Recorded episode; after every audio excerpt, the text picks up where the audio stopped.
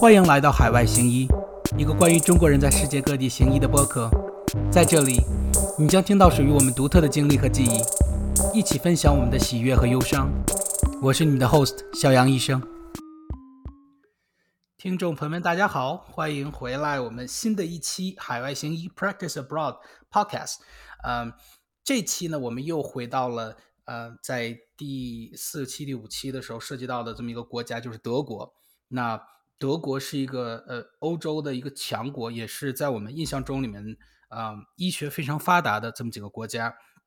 那我个人有很多的朋友，其实嗯第一选择其实，在内心里都不是想去美国当医生，或者如果说他想出国的话，他们会非常优先的考虑德国，因为是欧洲的一部分嘛，而且就是德国的这个啊犯罪啊什么之类的，比美国在最起码在新闻新闻联播的世界里面要要好很多啊。然后呢，机缘巧合，我在最近呢，呃，又通过这个这个我之前的面采访面包医生那些节目，认识了一个新的啊一个一个嘉宾啊，就是张医生。张医生非常了不起，他呢了不起的地方就在于他跟我一样，或者跟我们大部分听众一样，都是在大陆接受的这个医学的本科或者是呃医学的基础教育，但是呢，他突破了重重的这个困难啊，成功到德国。啊，开始变成了医生。那这一期就跟面包医生那期不太一样了，因为面包医生是医科大学就是在德国读的，而这本期的嘉宾张医生，他的医科大学是在跟我们一样，跟我们大部分人一样是在大陆读的。嗯，而且他成为的这个医生是非常有，嗯，非常有这个光环，非常的，嗯，非常有竞争力的这个呃耳鼻喉专科。嗯，所以我想今天再次请。呃，一个德国的嘉宾的意义就在于，我们想看一看从中国大陆毕业的这个这个这个医生是需要面对什么样的挑战，解决什么样的困难，然后最后才能来到德国成为一个医生。那么废话不多说，有请张医生给我们自我介绍一下。嗯，大家好，我姓张呢，我来德国已经七年了。嗯，这怎么说呢？之前机缘巧合吧，我在我本科、硕士、博士都是在国内毕业的。然后其实，在我读硕士快毕业了一年，那是一零年的时候，我就有一种想法，特别想去美国做医生。然后就看了一本书嘛，叫《小强海外行医记》，然后就是准备就是考考 board，考 USME。那时候就是说，然后大概就是说跟一堆朋友，因为上在上海那边的时候，很多人准备考，那时候有一堆很好的朋友，然后大家都一起准备，所以那时候准备的也挺多的。然后我大概就是说，因为 准备的时候过程中，我因为还在读博士，所以压力特别大，然后实在是扛不住了，所以我大概就准备在七个月到八个月的时候，我就把第一步考完了。考完了，考的成绩并不是很高，就两百二十一分，然后就随后又去了，然后在读博士期间，马上就又因为就是科研的原因，然后出去一趟瑞士，然后很快又把第二步考完了，然后。然后在瑞士那时候呢，怎么说呢？然后就一直想去美国，所以就是说瑞士待了很短的时间，就去了美国。先拿的是就是说在实验室做一些科研，然后顺便见习一下，然后把 CS 以及 Step Three 都考完了。其实那时候老板其实他是耳鼻喉科医生，他有自己的实验室。他那时候，他就是说，嗯，你你的成绩并不是影响，但是说你可以进一个神经外科的 Pre 叫 Preliminary 的就 Fellowship，先进 Fellowship，然后再进。那个 resident，所以那时候很想，但是还到最后还是没有进，所以那时候很伤心，然后 就毅然决然的决定回国了，然后大概就一周左右回去了。回去了之后，机缘巧合吧，然后在国内干的不是很开心，因为那时候回的时候又回了复旦，干的不开心了之后呢，只是嗯，然后也就是很机缘巧合，决定就是再看看德国的职位，然后当时我不会德文，也没学过德文。所以就是看着科研的职位，咱是就是前后一个星期左右就决定来了德国，所以很机缘巧合的来了德国，然后做了两年博后，在做博后期间，然后很快把我的德文就是自学的考完了 C 一，C 一考完之后呢，然后就是说，嗯，其实我那时候就有一点想发一发各种简历，然后看看能不能找到临床的职位，但是他们就是说，因为德国做医生的话，从国内大陆过来的话。你直接想做临床医生，先一般很少能拿到执照。德国叫那个 a p p r o v a t i o n 是拿不到的，因为他你必须要考试，或者就是通过评估。但是，一般国内医学院毕业的，一般都不行。其实我那时候想用 USME 的成绩转化到德国，其实是可以接受的。但是不巧的是，就是因为我在柏林注册了，然后他跟着那个那个评审官有关系。那评审官说你在医学院在中国毕业的，所以不能接受。但是我如果在其他的州，可能用 USME 直接可以转化成那个就是叫做就是德国的执照，就是不用再考试了。但是就是不巧一点，在柏林没有接受，然后就是没办法。然后他就是说，他给我注册的时候呢，他给了我下结论了之后，还有一个月的申诉期。就是，但是我那时候刚开始不了解德国的政策，所以那个申诉期我就没管。然后又不不懂德文，不太懂德文，虽然是考了 C，但是还不是很懂那官文官方那一块，所以没管他。然后后面就是说，其实，在第二次的时候，我跟人家聊了之后，我去了其他州注册了，因为注册的时候我就是说。我可以用 USME 去就转化执照嘛？他说其实可以的，但是你在柏林已经他们已经给你下了结论，而且你过了申诉期，你没有申诉，所以我们没办法，你只能考试。然后我就是这样的话，就把那个执照纸又考了一下，就考了一下德国的执照。其实就是在德国行医嘛，在中国大陆过来行医嘛，其实主要是语言，只要你语言过了之后，然后呃，你可以先拿一个临时执照，临时执照干到最多可以干两年。两年的话，你在两年期间把你那个正式执照拿到拿到就行了。但正式执照它考试只有三次的机会，如果你三次都没过的话，你就没有考试的机会了。那样的话，你继续行医就没有办法行行下去。就是说你在三次考过的或者就行了，其实还可以。然后德国行医就是我大概都干两年博后嘛，然后就进了临床。其实那时候主要是因为科研那一块，所以有一个老板挺赏识我的。然后就很快就进了，就接受我给了我职位，所以我其实拿的先拿的就是临时执照，干了大概半年，然后我就把执照考过了，然后就在那边过去。然后过了之后，那边干了一段时间之后，然后我其实一直想去柏林，然后我就是把那个工作辞掉了。但是老因为老板比较，他他我第一个老板其实对我挺 赏识的，然后他说你要去柏林的话。然后你就去夏绿蒂，然后他就给夏绿蒂的老板给 我打电话，然后那边老板其实就是说可以给你职位，但是目前我们没有职位，你要等。然后我又等不及，所以我就接受了其他一个医院的职位，然后这样去了柏林，然后大概干了三四个月，然后就因为那边就是那边老板又给了职位，所以我就去了那个夏绿蒂那边。但是整整体的感觉都不是，就是说我想象那样，因为其实去之前去，因为夏绿蒂就跟中国的清华一样，名字特别大。然后我就一直是我向往的地方，但是去了之后发现并不是那样，而且就是说怎么说呢？其实我一直想做临床科研一起，然后那边临床科研没办法做，所以那样的话，我就是在我做完了我的 f a h a s 就是说主治了之后，其实我在去年十月份才做完主治的，做完之后呢，我就把工作辞掉了，然后我就换工作了，又换了另外一家医院，就是老板给了我百分之七十的临床，百分之三十的科研，他其实可以说你可以到百分之五十的科研，你自己选择。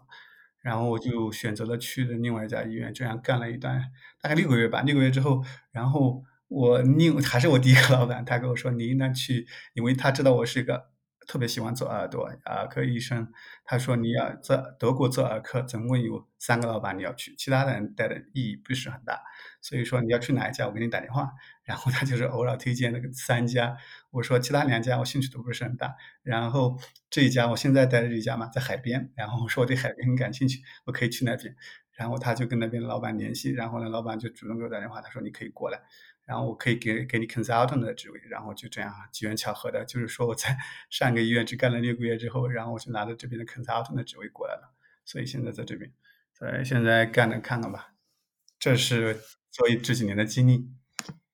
哇，这个这个经历还是挺呃一波三折的。那我问你一下，您当初为什么在国内的时候想来美想想先去美国呢？因为美国的住住院医生的培训制度，你是美国毕业的，你应该知道美国培训制度还相对比较正规啊。它是第一年，尤其做外科医生，第一年你要做什么手术是很明确，呃，就是 list 出来的，你就要必须要做完的。第二年做什么手术，第三年做什么手术，第五年下来你能做什么手术，你自己水平很有，就是很明确的那种。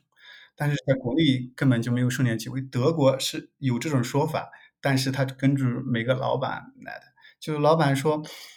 他不一定说，他说你第一年一般我们就做像耳鼻喉，第一年就做小孩子常规的，就是耳朵基本上膜支管呀，什么或者腺到腺样体啊、扁桃体什么之类的东西。第一年都这种，或者中就是一般的，就是说嗯扁舟隆肿什么之类的。第二年开始做一些鼻子，但并不是所有的人都那样，都遵循这个东西。因为他最后考试的时候注册考你那个发哈斯就是如何注册你的，就像那个国的德国、美国的 board 考试的时候，只要老板签字说你做了一道台手术，这样签完字的话，你就可以去明，这样五年时间到了之后，你可以去注册去考试。所以就是说。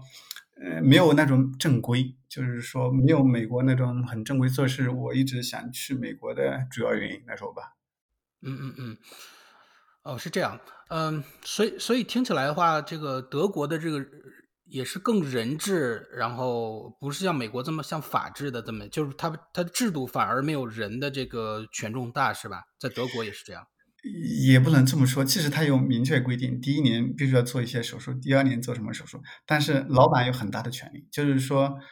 在一个科室的主任有很大的权利，他能决定好多事情，所以就是说，可能相对美国来比一点，就相对于更人治一点。但是他也有明确规定，但是大部分老板还是遵守一点的，就是说你大概就是说必须还要会。如果因为看我还有之前我面试过，我去过好多家医院，然后我这是怎么说？我在德国待第七年，但是我第七份工作，所以我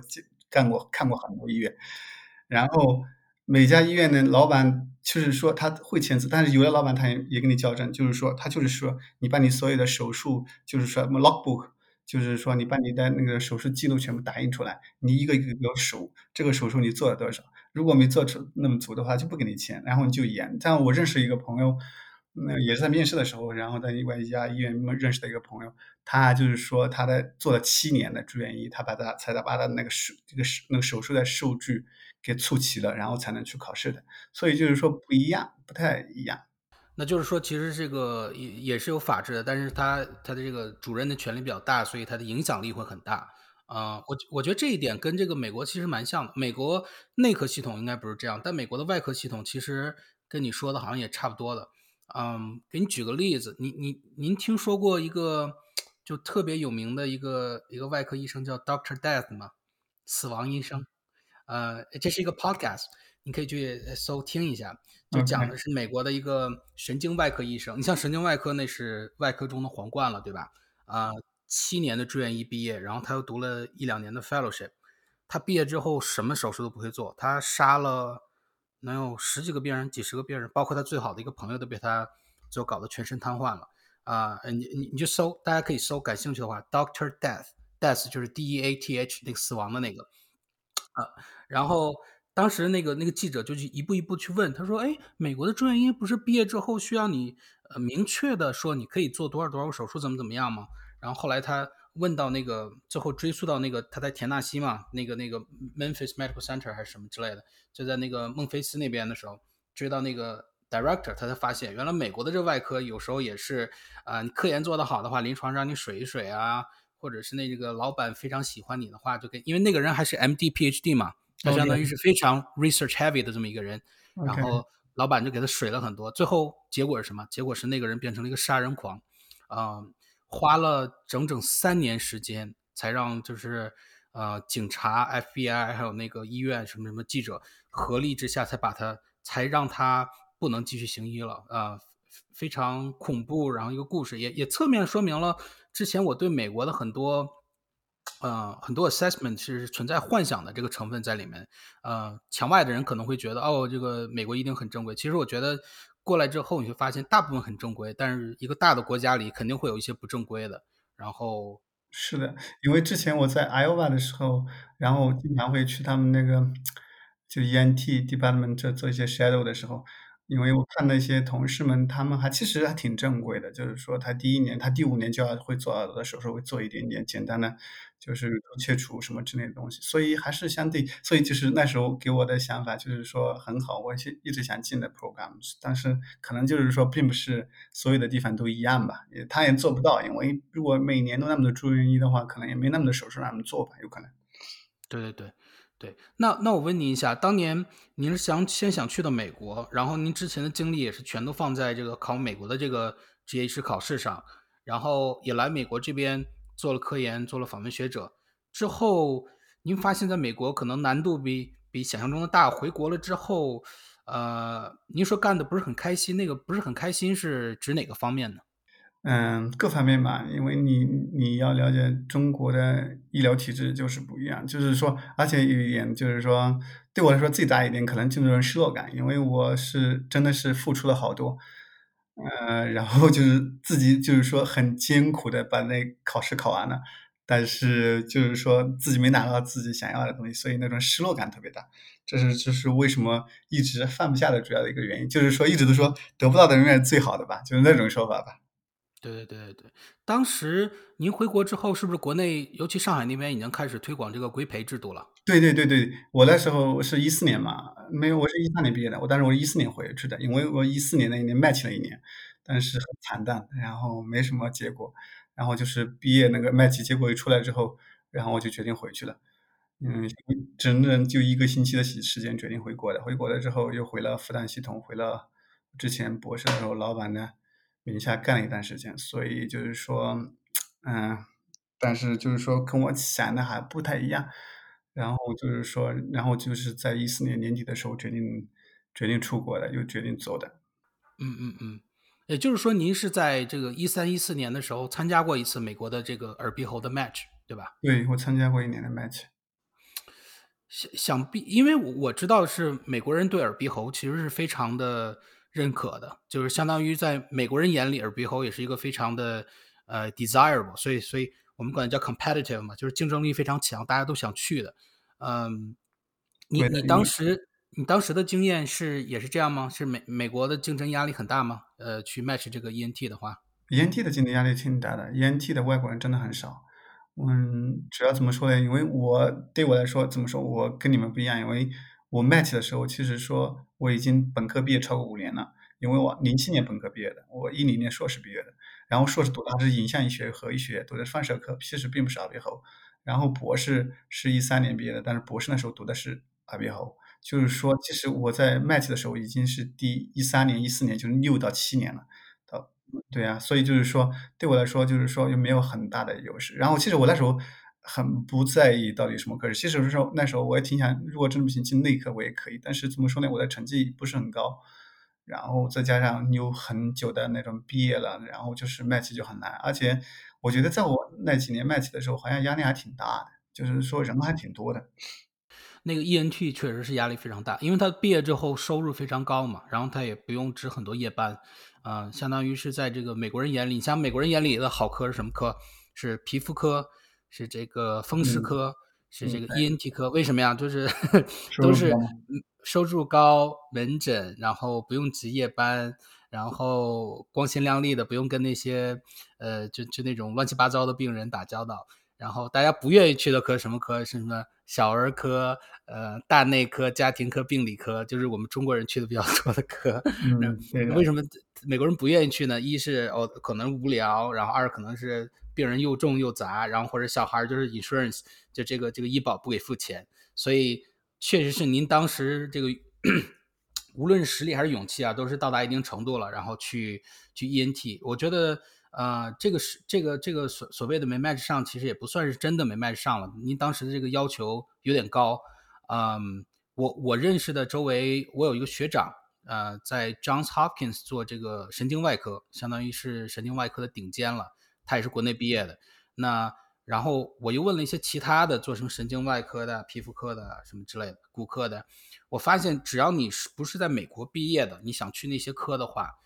几乎，嗯，不能说百分之百吧，我觉得百分之八九十你都需要你的科研经历非常非常的丰富，这样的话，哎，就是就把你的这个整个简历的含金量就给就给提上去了，要不然的话，我们相当于是非常没有。竞争力的，即使是像您一样是在复旦，就国内的一流啊，或者是北京的北大协和什么之类的，即使是这样，其实，在外国人眼里含金量没有很高。但是，如果你能发很多文章，有很多科研的话，确实是，即使是这些非常有竞争力的科室的话，还是有很多这个前辈，还有就是包括这两年有一些新的同学去 match 进去的。对，因为在我之前那一年的话，他 i Iowa 就是收了一个中国人嘛，他叫。名字不就不说了，他怎么说呢？他他现在已经嗯，相当于是那边 assistant professor 了吧？应该，是 associate professor，assistant professor，我也不知道，因为他就是在美国待了很久，然后做了很久的科研，他是。国内毕业的，但是他在在在在那边做科研的时候，好像发了文章，还拿了一个 NIH 的课题，所以他进去了。他进的是七年制的那种 program，就是五两年科研，五年临床，然后做的还挺不错的。所以就是说，其实我也很清楚，因为他确实科研这一块，毕竟有课题 NIH 的课题，这样的话你的几率就会大很多嘛。对我来说，没有那个，所以就是说没有什么竞争力嘛。而且他考成绩挺高，就是都是两百五十几，所以说还是很好的。对对，但是他们有的那个科研成绩特别好，其实是非常非常好了。我我认识那个那个人，就 match 到 Johns Hopkins，我看他写的文章，他一年能发四十到七十篇文章，你知道吗？那就已经是神神级别的人物了。所所以难怪他有呃，就有的人有那种机会。如果能发到你的文章的话，我可以来到教授的职位了，不错。是啊，其实他他即使不当医生也是非常厉害了。啊，我还是想回回顾回到就是咱们今天的主线啊，就是在德国行医啊，因为您现在已经在德国相当于站住自己的脚了，有一份稳定的工作了。呃，您能给我们简要的回顾一下，作为这个中国大陆毕业的这个医学生或者医生的话，想去德国行医要经过呃简要的说一说经过哪些步骤呢？其实怎么说，德国缺医生，真的缺医生。其实全球都缺医生。呃，德国做医生其实找工作真不难，就是说主要是语言。对中国人来说，主要是语言。你语言必须要过，然后语言过了之后，你就是自己错的话，你可以拿一个就是临时执照去去工作，工作两年之内你必须要执照考到，执照考不下来的话，你是没办法继续行医的，就是这一块。但执照我不前面说过了嘛？执照考试三次，有三次的机会，你三次只要过了就行。他执照考试就是相当于德国就相当于他叫等德国同等学历的考试，因为其实他德国毕业生的考试的话，它分两步骤，第一部分就是笔试，第二部分是口试。像我们不用考笔试了，只用考口试。口试呢就是说大内科、大外科，然后再加另外一个选择的科室，三个医生就是全就三个医生，你要这一天就是说。就是面对面考试，你有一个考生，三个考官，然后他不停的问你问题，不停的给你就是病例让你去考试这一块。所以就是说，然后你大内科、大内大外科你肯定要学，然后选择什么，然后还要就是说另外一个选择的科室是什么科室，你不知道，考试前都不知道，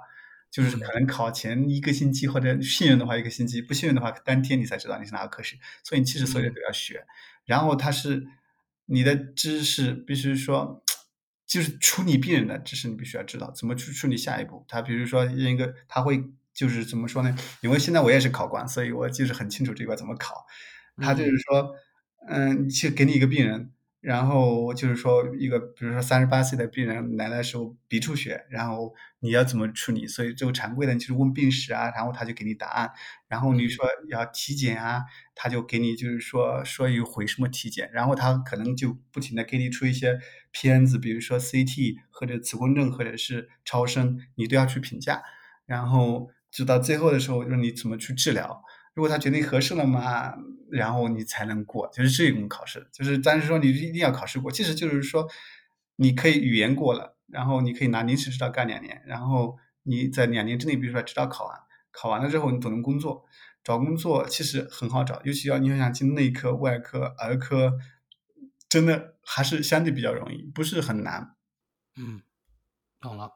那就是说，比如说现在我假设我啊，小杨医生现在是。大陆毕业，然后就认识张医生了。现在就是被启蒙了，然后就想去德国当医生。那我是不是要先跟学校呃说一声，出具一个什么认证的文件啊，学历认证之类的？这样的话，我才有资格去考你刚才说那个试呢？对的，对的，对。你学校的东西准备的材料挺多，那是跟美国之前那个 US 考考 U 的准备材料一样。你要把你所有的那个学历证、学位证，然后你本科所有的那课程成绩单。然后所有的东西都要翻译成德文公证，然后上交上去，然后他们再给你评价，然后评价完之后，一般都是评价完之后，你是肯定可以，呃，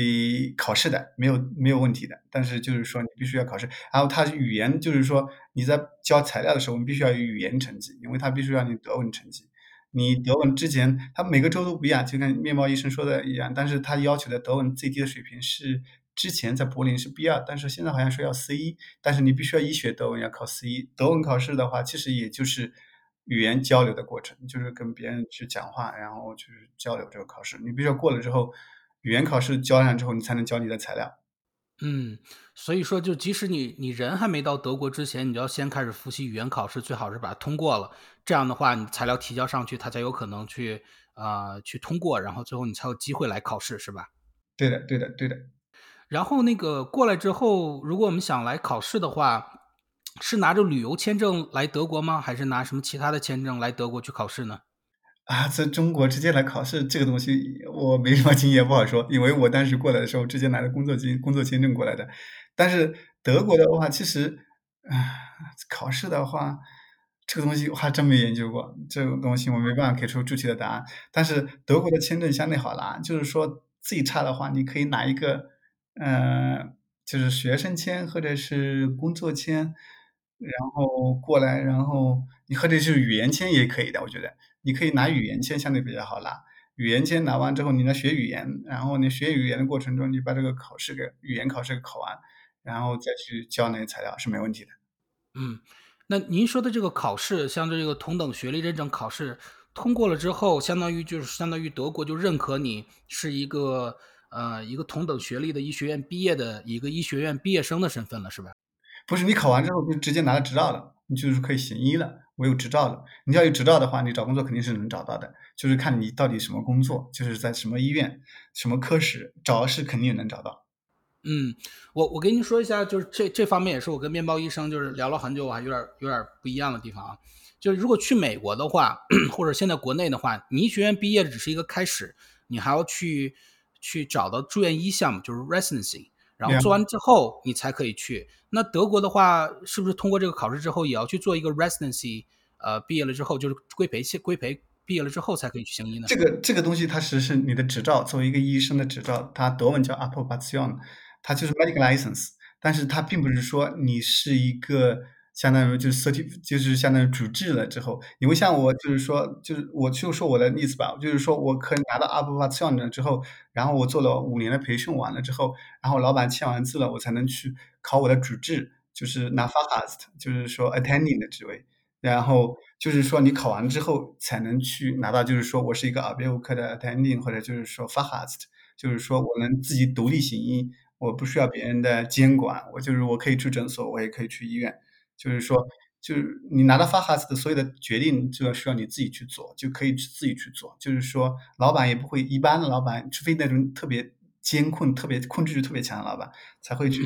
才会说去你要去按他的决定处理。一般的话，你可以做一次你的决定。懂了，那就是说，咱们回到刚才我那例子来讲，我把材料提交上去了，然后我考完这个，然后得到了这个阿克巴逊的这个这个资格之后，我找的那个第一份工作，其实相当于是规培一样的住院医，有一个老板，对吧？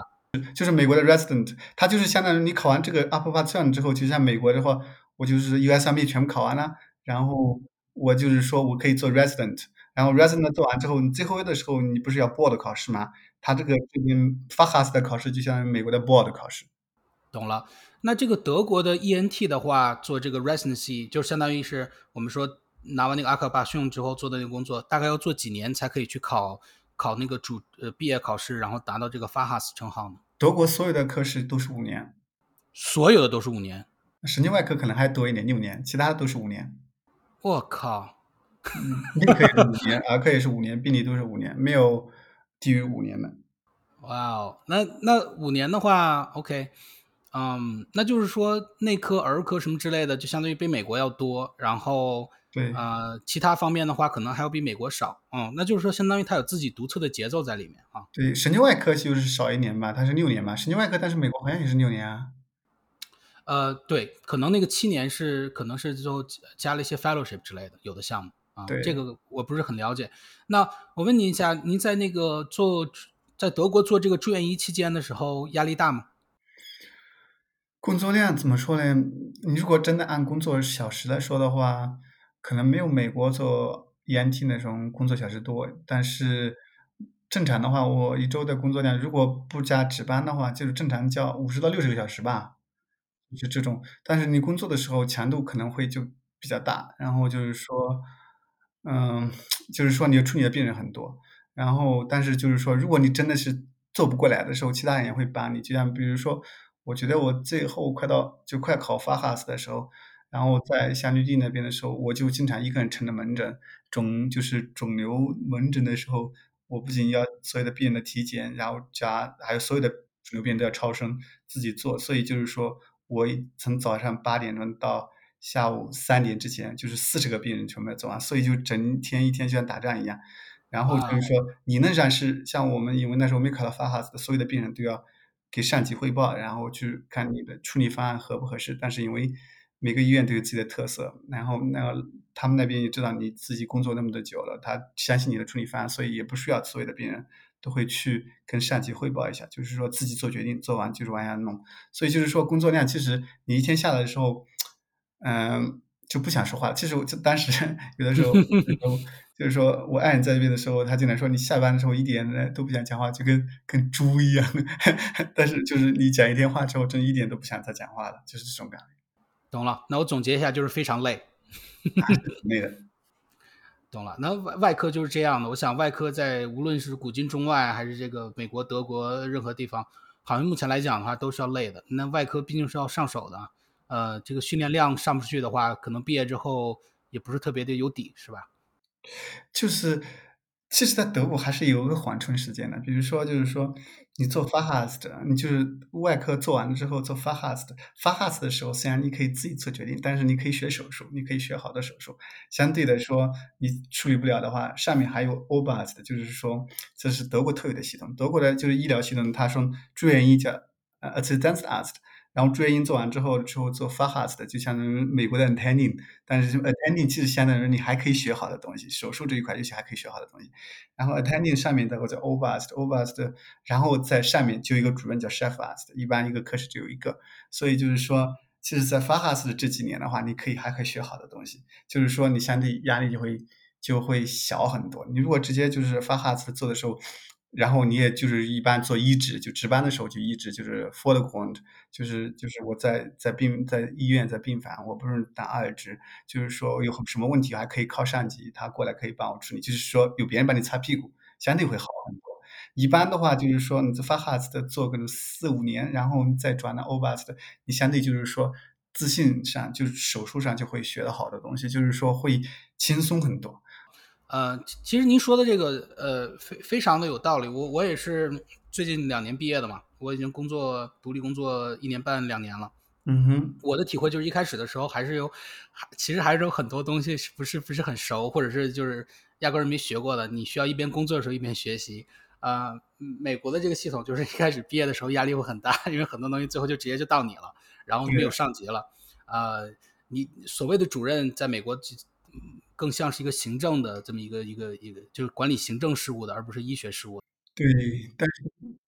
嗯，没事，我说就是说，在德国的话，其实发哈斯的就相当于就是已经毕业了。其实说你要做很多决定，但是就是说，在德国的医疗系统、医院系统里面，就是说发哈斯的你还可以依赖一下欧巴斯，因为上面还有人，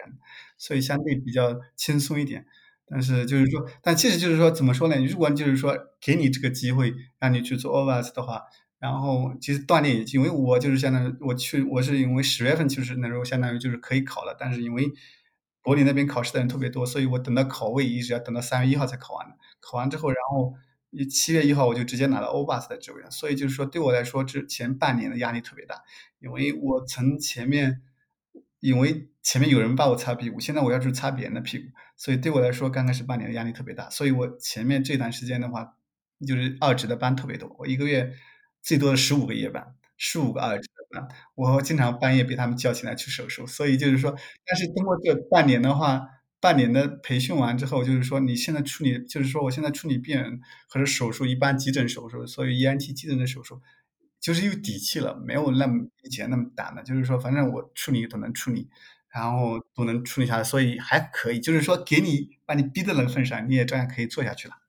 那这个跟国内好像啊，就是一级一级的，然后这个职称有晋级考试，比如说呃考主治、考什么副高、正高之类的，是不是？德国这个没有考试，他就 OPAS 的考完了就没有考试了。哦，那之后你怎么晋升到 OPAS 呢？老板，老板给你职位啊，他觉得你他觉得你合适，他就给你这个职位了，你就拿到了，然后你就这样做了，就是老板一个人决定的。我靠，真的。我当时就是说拿这个职位的时候，我之前在那个香居医院老板，他就直接跟他说，这样你的压力特别大，我觉得你还是再换一家医院再做，发哈做几年，然后你就是在在别人的羽保护下、羽翼下好好成长一下，然后才去接受这样的职位。但是我因为我一向都比较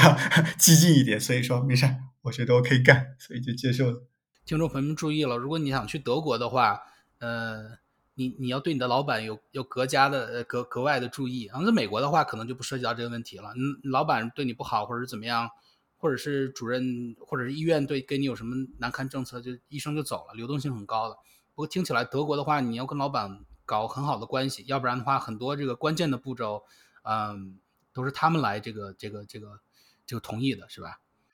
对对，老老板只要只要不是跟他冲直接冲突，然后然后只要他你干活，他每个人你要知道，德国每个人就是人，所有的人国家不管哪个国家的人都很特别高 sip，就特别喜欢背后讲话的那种。所以你的工作态度，你平时在处理的事情的时候。老板虽然没见到，但是他都是很清楚你是个什么样的人。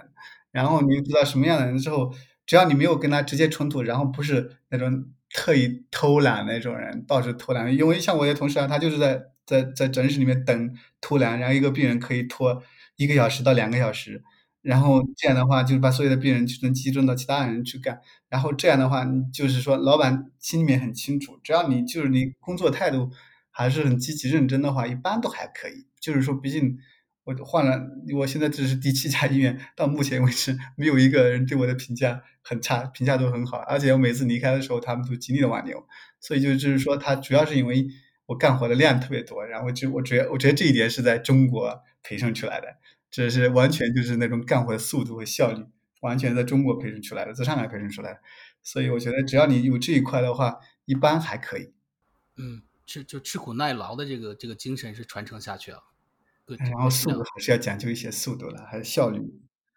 嗯，啊，那您回顾一下，当初您决定来德国去做去 match 这这个 ENT 的时候呢，呃，这个竞争压力大不大？就是说跟您竞争的大部分是像您一样的外国人，还是本国的白人？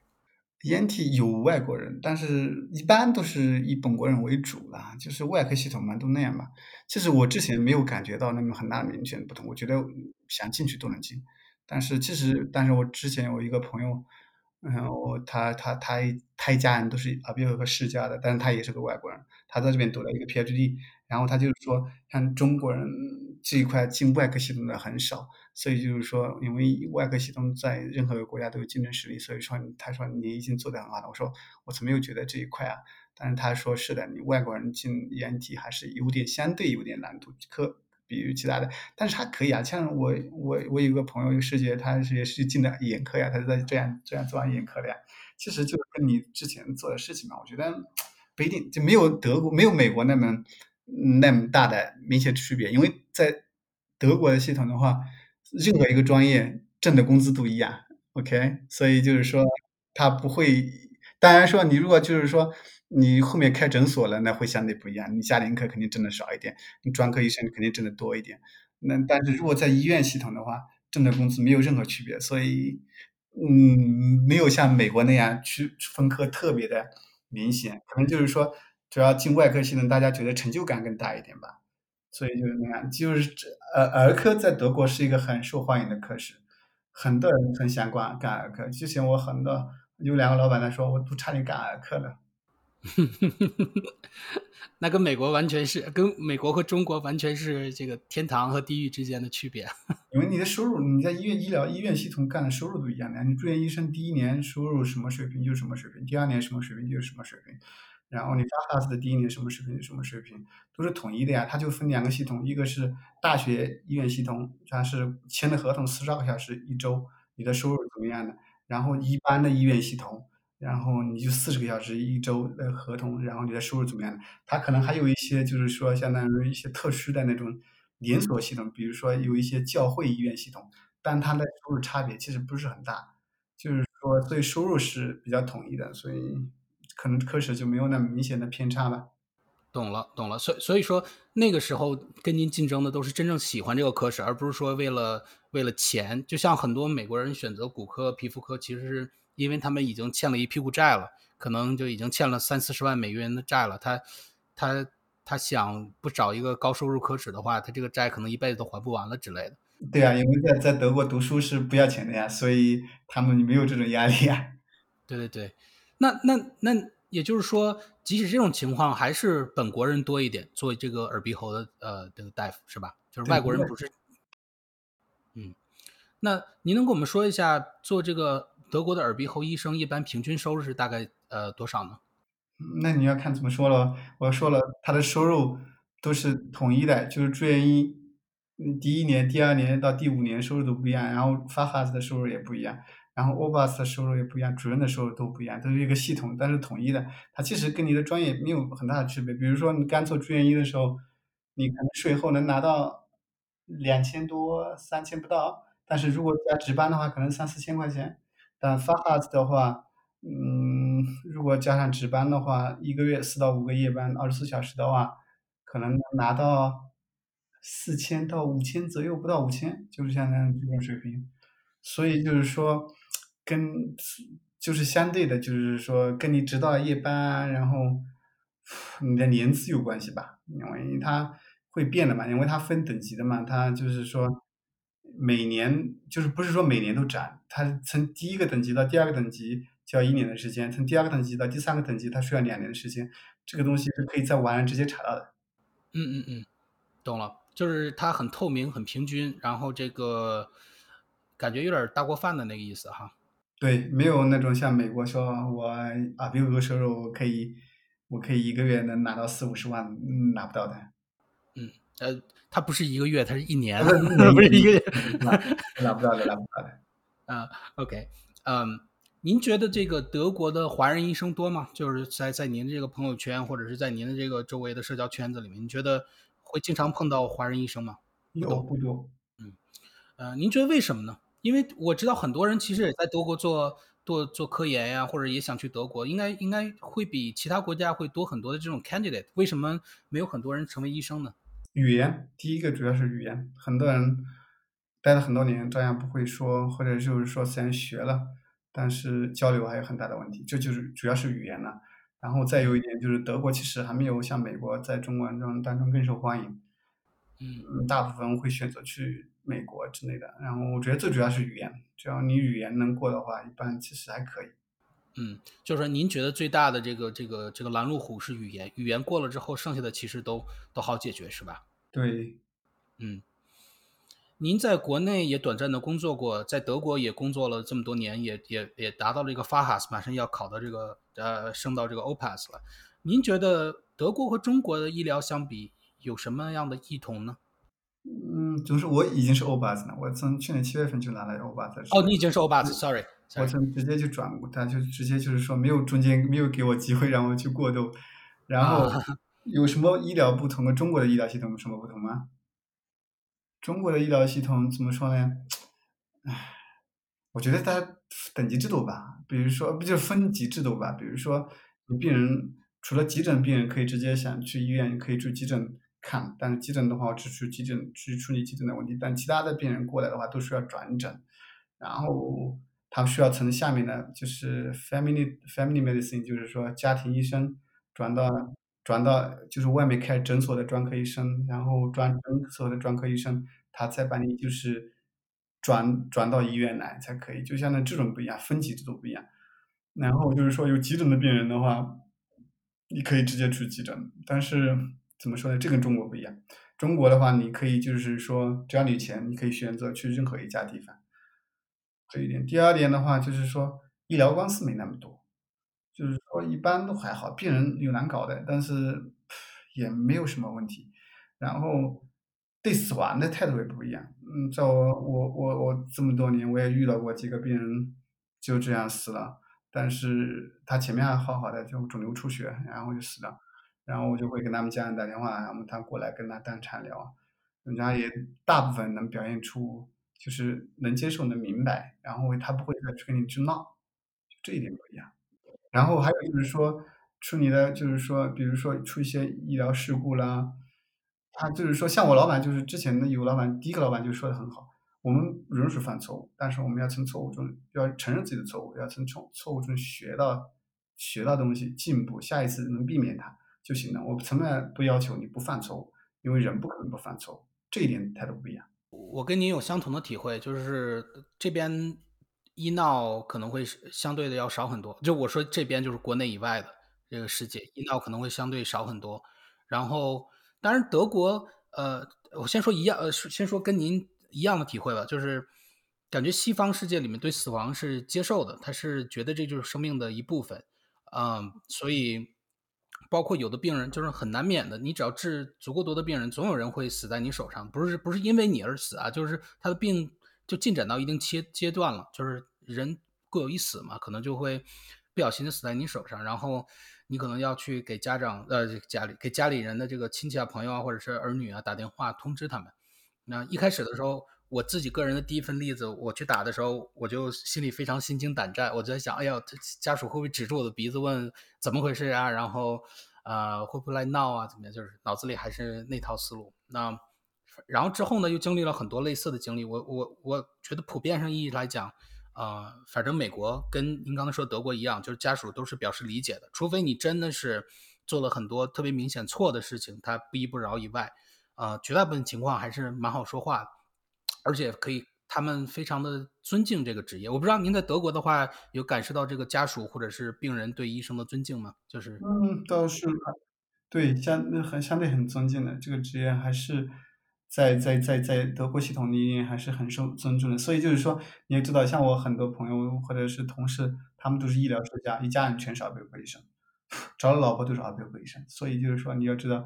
就是他希望他的爸爸和他的自己和他兄弟姐妹全是耳鼻喉科医生，他孩子他想让他讲以后学耳鼻喉的耳鼻喉科医生。您在德国这么多年的行医经历，或者是这个工作呀、奋斗经历来看的话，您觉得经常会遇到歧视吗？还好哎，其实没有特别的。我觉得我可能就是觉得在以前在柏林的时候，有一个病人，也不是说针对我，他只相信一个一个人。我另外一个同事，他只相信他，他也是个外国人，他就需要他处理，任何人都不行。他会就是说，他就是说，他就当场跟我说，我不需要你处理，我需要他处理。这是不是针对你个人？就是说我只是只相信他，不信任任何人。所以一般其他时候还没怎么遇到。嗯，那我在国内的时候，我记得新闻联播总播那些什么德国的右翼政党啊，歧视华人或者是歧视什么穆斯林之类。你有碰到过类似那种给你给你难堪的那种呃那种本地人吗？还好，其实目前还没有。然后有我就觉得有的时候啊，有一次我觉得我打电话是要办一个什么事情的时候，然后人家问我说。你说的什么地方的方言？我说我是，我说我我我的我的 accent 就是中国人的口音。他说 OK，但是我说你能听得懂吗？听得就行，听不懂就算了。然后说没问题。就唯一一次我觉得有点啊，为什么？我说我就问他，你为什么问我什么地方方言？跟你有什么关系吗？他说你说的话就不是跟我当地人说话不一样呀。我说我是个外国人，我刚过来的，我我刚到你们这个城市才来几个几个月，你还能期待什么？嗯嗯嗯，对，啊，这听起来有点就是不舒服，但是好像也没有特别明显的那种歧视哈，就没有能指着指着你鼻子开口破骂的那种，是吧？没有没有没有没有没有，到目前从来没遇到过。嗯，那听起来还蛮不错的。嗯，您在那边也有自己的家庭了，您觉得德国的话适合成家，然后让小孩子成长吗？我我我家人回国了，所以我现在又是我一个人在这边，其实还可以。德国的德国的怎么说？医疗系统相对比较发达嘛？怎么说呢？所有的医所有的病人全部所有的人都有医保，不担心看病的问题。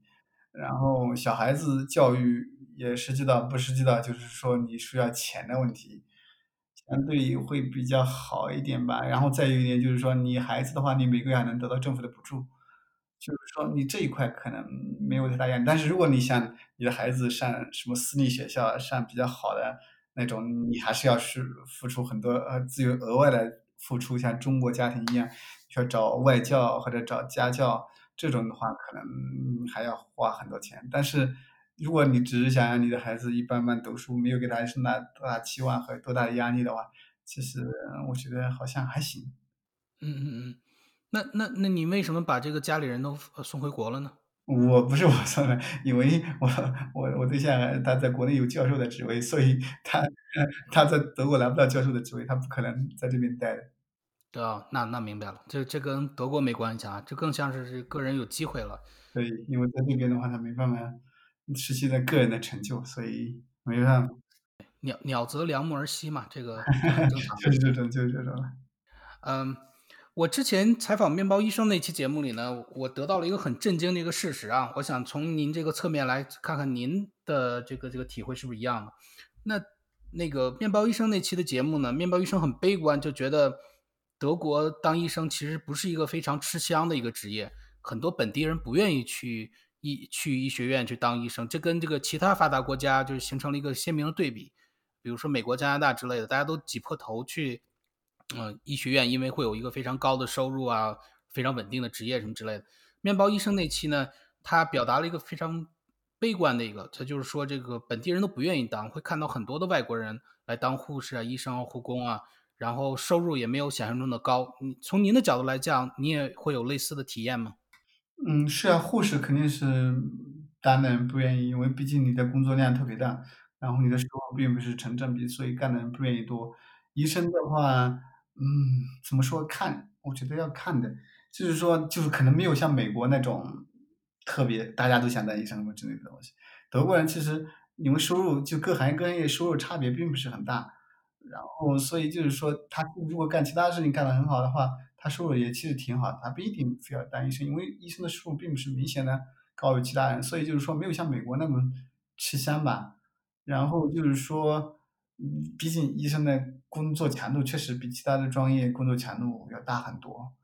嗯，对，会议没有美国那么强烈。但是其实，在申请德国医学院的话，其实它还是也是相相当于你们讲的国美国讲的 GPA，也一般都是大部分都是就是相对就是要出色的，就是前面的那种。但是就是说，德国跟美国不一样，有一点就是说，你可以通过其他的。翻身的，提高你的 GPA，比如说做义工课什么其他的事情。但是因为具体我没有申请过医学院，所以我也不太了解这一块。可能面包医生了解的更多吧，因为他毕竟在德国读过医学院，我没读过医学院。但是目前，因为我我有我要就是我我目前看的医学生这一块，嗯，真的是看人。嗯，因为我要有的我的学生有一部分学生，有的人就你会觉得他。很有动力，然后他很努力的去学东西，然后有的人就看他就是相当于敷衍而已，任务而已。他们就想说，我毕业了之后就要做一个家庭科医生，我接我爸爸妈妈的诊所，所以无所谓的。就是说，我觉得还是真是看人，但是大部分的，就是目前我看的所有的学生的成绩都是相对，就是申请医学院成绩都是比较不错的，很好的。嗯嗯。嗯，也就是说，还是大部分选择医学院的还是精英，还是这个学习非常好、非常有天赋的人哈。对，因为不然的话你也申请不上，就是这种。嗯，您您觉得这个，我们先展展望一下未来啊？您觉得将来来讲，在德国行医是一个，嗯，您觉得是你会推荐吗？比如说，你现在有个好朋友，他有一个孩子正在上医学院，你会向你的好朋友推荐来德国发展，来德国当医生吗？我我首先推荐应该是美国，得不到的永远是最好的。OK，但是怎么说呢？但是如果他就是说美国不想去，想去欧洲，德国也是一个其实个不错的选择吧。嗯，那对于您来讲呢？您这个已经到 OPAS 了，然后再往上就只剩一个级别了，就是那个怎么读？呃，主任，主任，主任 Chefas。啊，那那您将来有这个计划再爬到这个 Chefas，然后之后？啊，会打算一直在德国耕耘呢，还是有没有回国的打算呢？其实怎么说呢，我我我之前的目标其实很明确，就是说我是因为主任每个医院一般门课是只有一个，就是班主任，他不光是你说你 chef as 的，然后你还要管行政这一块，然后我其实对这块兴趣不是很大，我其实目标很明确，我有一个自己的实验室，我拿到我的那个 OBAS 的，就是临床这一块 OBAS 的就可可以了，然后我再就拿到我的教授。的 professor，然后有一个实验室，我做做我的实验，带一些学生，然后就是上上课。其实这是我之前的想法，但是目前呢，哎，我也不确定。但是有说不定也可能会回国，就是说一直在考虑这个问题。但是回国的话，我肯定不可能考虑去那种公立系统。我要去的话，肯定就是私立系统，或者就是或者就是去那种干其他的。但是，所以我之前我最近有点一直在考虑一点，就是说，因为回国的话，我要去私立系统的话，可能还是要用英语环境工作。但是，所以我就想想，可能去英国或者去澳洲、加拿大再做一个 fellow，做一个耳科的 fellow，因为我一直想做耳朵。那德国的话跟美国系统不一样，耳鼻喉全部要做，不可能只做耳朵。但是在英语系统的话，你可以做 fellow，只做耳朵什么之类的东西。所以我之前在考虑这一块。这期节目呢，我们已经录制了五十多分钟了，然后非常感谢张医生给我们倾情解囊，他这么多年的这个这个用血泪 拿到的经验和教训，还有以及非常好的经验。嗯，如果说这个现在回到二零一零年，啊，回到你刚毕业的时候，如果说这个 for some reason 你你有一次再来选择一次的机会，呃，你有什么时间节点、什么事情选择的会不一样呢？比如说。你会选择不继续深造在医学院，可能做其他职业了呢？还是选择不去美国，嗯，去做那个访问学者了呢？还是说不去德国当医生？你有什么选择会做的不一样呢？我觉得 应该不太会吧，我觉得还会继续做吧。这就是人人的一个过程，就是说有在在这期间你会各种抱怨什么之类的东西，但是你还是一直会做这样些做下去的。懂了，懂了，谢谢谢。所所以说您是无怨无悔，没有什么想改变的。如果想改变的话，可能会想更多的时间陪家人一点，这可能会有自己想更多的吧，不能只是人只能考虑自己这一块，因为我觉得这么多年一直都是我主要集中在我自己上面，所以就是说陪家人的时间太少了，可能会想更多的时间陪陪家人。懂，这个也是我们很多嗯 guest speaker 非常明确的说的，就是希望有更多的时间。呃，一堆是陪家人，或者是探索一下其他的爱好之类的，这个也是非常普遍。但是最多的人还是说无怨无悔啊，啊，就是说我选择就是选择了，就没有什么可后悔的，这个我也是非常常见的啊一个答案。